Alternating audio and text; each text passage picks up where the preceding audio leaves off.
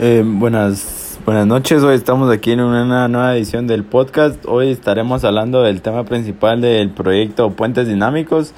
En este veremos todos los temas que se llevarán a cabo para realizar nuestro producto final, que sería un puente.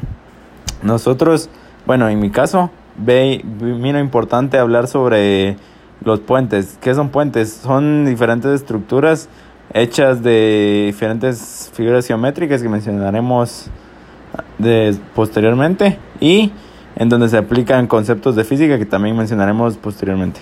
Ok, so, ok, entonces los diferentes tipos de puentes son que decidí yo investigar porque son los que más me llaman la atención.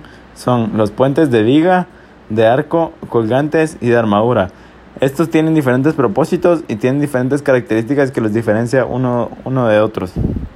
Entonces, en, en la cuestión de matemática, miro importante mencionar sobre los, sobre los diferentes temas que influyen en la creación de puentes, en donde el teorema de Tales es uno de ellos y es muy importante mencionar porque este, este menciona que este nos sirve para realizar una proporción en, en diferentes estructuras de puentes.